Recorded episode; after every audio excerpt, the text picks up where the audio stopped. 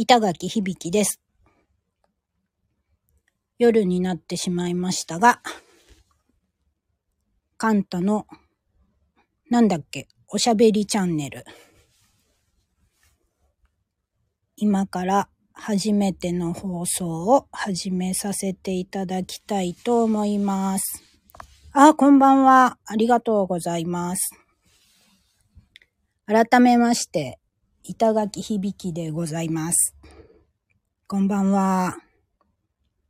もっと早い時間にお話ししようと思っていたんですが、こんな時間になってしまいました。こんばんは。ありがとうございます。皆様。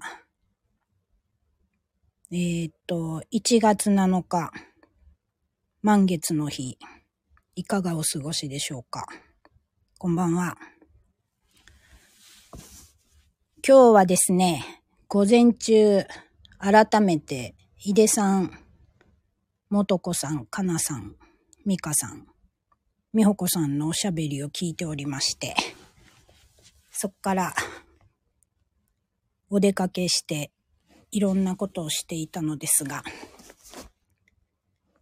皆様、ご機嫌いかがですか？えー、っとですね。あ、こんばんは。私は、えー、ほにゃららをちょっとお手伝いしていたり、自分で企画構成家という仕事をしていたりしております。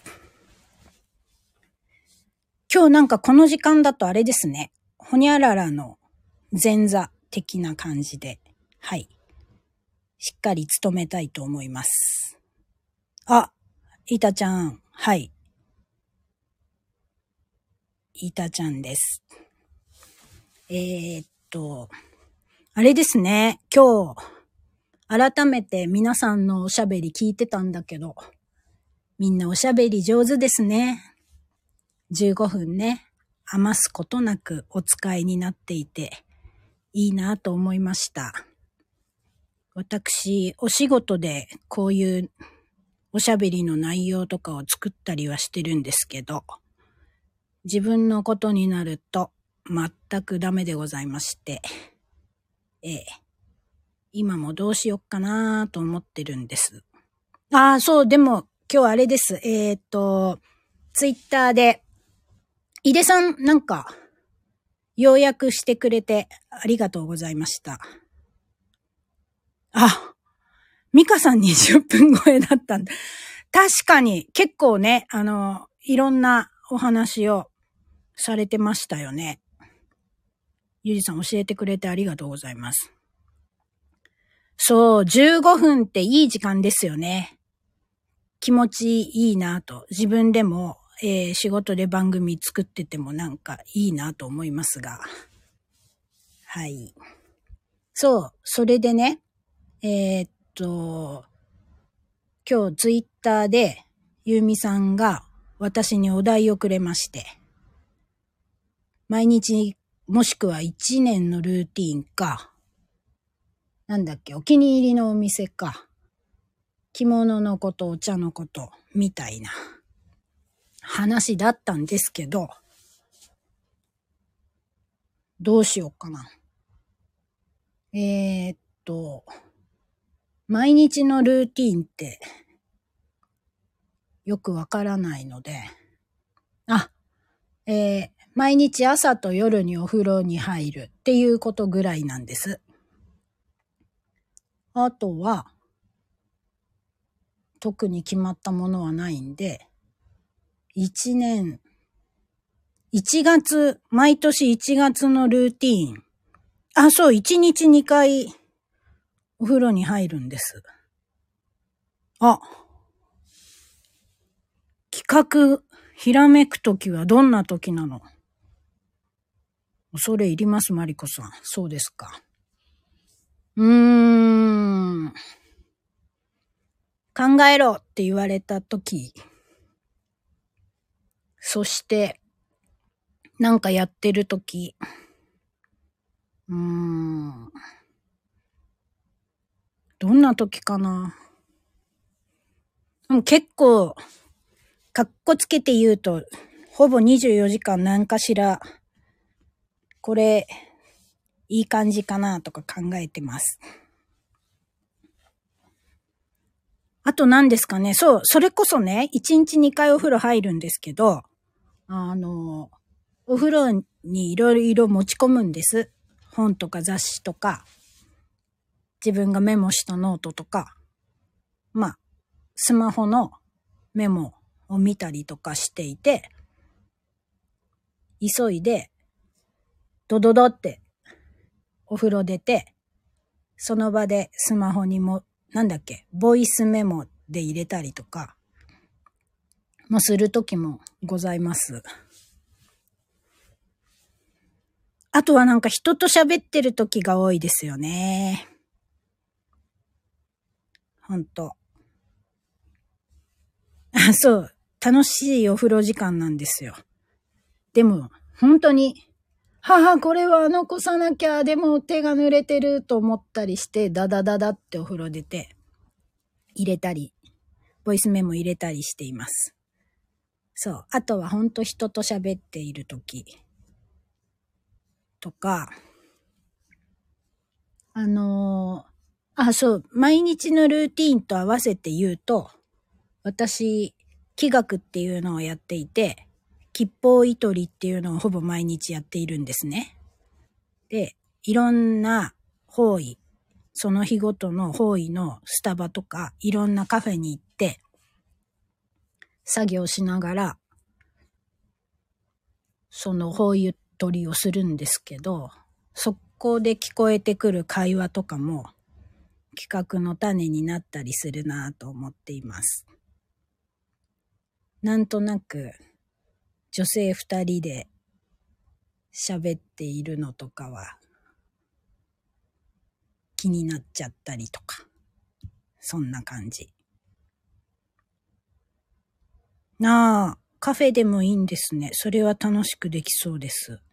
は、あ、そうか。吉報糸りの話かな。はい。そうなんですよ。いろいろありますよね。方位取りの方法もね。私やってんのは、その日ごとの吉報位に行って、そこの熱を活用したものを自分に取り入れるっていう。土地の木をイコール熱として取り入れるから、あったかい飲み物を飲むっていう方法でやってますけど、まあ大体朝行って、コーヒー飲みながら、こんなことやったら面白いかなとか、この人気になるなとかっていうのを掘り下げたりして、私は手書きで、企画作るときは手書きなんです。手書きでわーってワードを書き出して、それをまとめたりしてやってます。今考えているのは、あの、こんな話でいいのかえっとね、今考えているのは、なかなか、えっと、素敵なおばあちゃんたちの話を聞く機会がないなと思って、人って亡くなった後に振り返るけど、あれ生きてる時に聞いとけばよかったな、みたいなことっていっぱいあるじゃないですか。それを先に聞いとこうっていう番組がやりたくて、考えてますけど、そんなのどうですか？皆さん。えーっと、生前葬ならぬ、先に、遺書でいいのかな？そんなメッセージをもらう番組。あ、やったやったやってやってって。まりちゃんありがとうございます。あ、そう、なんて言うんだっけ？なんか、衣装、衣装じゃないよね。ちょっとなん今忘れちゃったけど、そういう残しておきたいこと？家族とか大事な人に残しておきたいことを聞きに行くっていうのがやりたいなと思っていて。そうね、一緒だと思いからね。そんなトーク番組を今ずっと考えています。どうかな？それやったりとか、あと私、異常に食べることが好きなんですよ。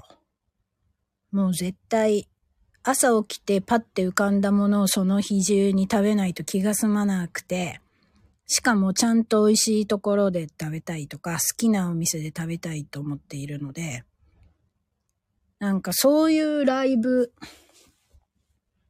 昨日何食べたじゃなくて、今日何食べたいみたいな感じのこと？で、なんでそこに行き着いたんだろうとか、その料理に、今は何食べた？い今ね、塩豆大福食べたいんだよね、井出さん。いいでしょう、この時間に。塩豆大福とほうじ茶のセットをいただきたいです。ほんと。ああ。あ、みずほね。みずほでもいいよね。でも頭の中に今浮かんだのは、なんだっけ？軍林堂さんだっけ？はい。あのあたり。板おすすめの店、塩豆大福。まあ、豆大福とかだったら、井出さんも書いてくれている通り、みずほ。あと、軍林堂さん？とかですかね。うん。あの、代々木上原のビストロが最近おはぎの専門店を出されてて、なんだっけ名前はちょっと忘れちゃったんで後で書きますけど、そこのね、おはぎも美味しかったのでおすすめです。そうそう、ビストロがおはぎの専門店出されてるす。あ、いたおすすめの食べ物やおもたせ。毎回。頑張ろう、それ。そうだね。あの、はい。ちょっと、そんなことをやりたいなって前に話してました。ね。あ、せんちゃん、ありがとうございます。えっ、ー、と、そのビストロのおはぎのおはぎのお味は、ちょい和風、あ、洋風のはなかった。あ、そうさあやさんありがとうございます。藤田さんですよね。そうそうそう。上原のおはぎ、藤田さん。上原のお店でも売ってるし、渋谷のマークシティのところでも売ってる。なんかね、あゆりさん、スターをありがとうございます。そう。あの、抹茶のおはぎにわかめが乗ってたりするの。それとか美味しかったです。ね、最近おはぎだと、竹のとおはぎさん、桜新町？あそこのも人気で美味しいですけど、藤田さんのも素敵でしたよ。あとは、うん。ぜひ。そうそうそう、木箱で素敵ですよね。うん。あと、最近私、あの、すごい好きな蕎麦屋があって、そこは、カンタ界隈の皆さんと行ったことがあったり、そこのおつまみのおもたせバージョンをいろんなとこに差し入れしまくったりしてんですけど、そこの唐揚げの話を次回します。海苔とわさびと蕎麦つゆベース。あ、今回触れた店など概要欄に残す。わかりました。残しまーす。えー、っと、はい。今日、七草、人日の節句、七草の日でしたけど、召し上がったんですか？皆さんは。私は、おかゆじゃなくて、七草の米粉かき揚げ。なんか、おかゆ固めたみたいな、七草の天ぷらを食べました。ということで、はい。初回の板のおしゃべり初回、そして今夜の骨あららの前座をこのあたりで閉じていこうかなと思います。おはぎ、みんな好きなのかな？ちょっと和菓子の話とかも、他、おつまみの話とかも、またしまーす。明日のおしゃべり係は、ゆうじ先生でございますね。楽しみですね。うん。そして、この後は、ほにゃららですね。はい。皆様。ああ、有楽町のおかめさんも美味しいですよね。おはぎ、でっかい、ね。田舎風って書いてあったかな。確かに、美味しいです。あんみつが食べたくなると、有楽町ではおかめさんに行くことが多いです。ああ、ほんと。ね、大鳥、ゆうじ先生。明日、よろしくお願いします。で、この後のほにゃららも、皆様お楽しみを。では、いたでした。ごきげんよう。皆様ありがとうございます。またねー。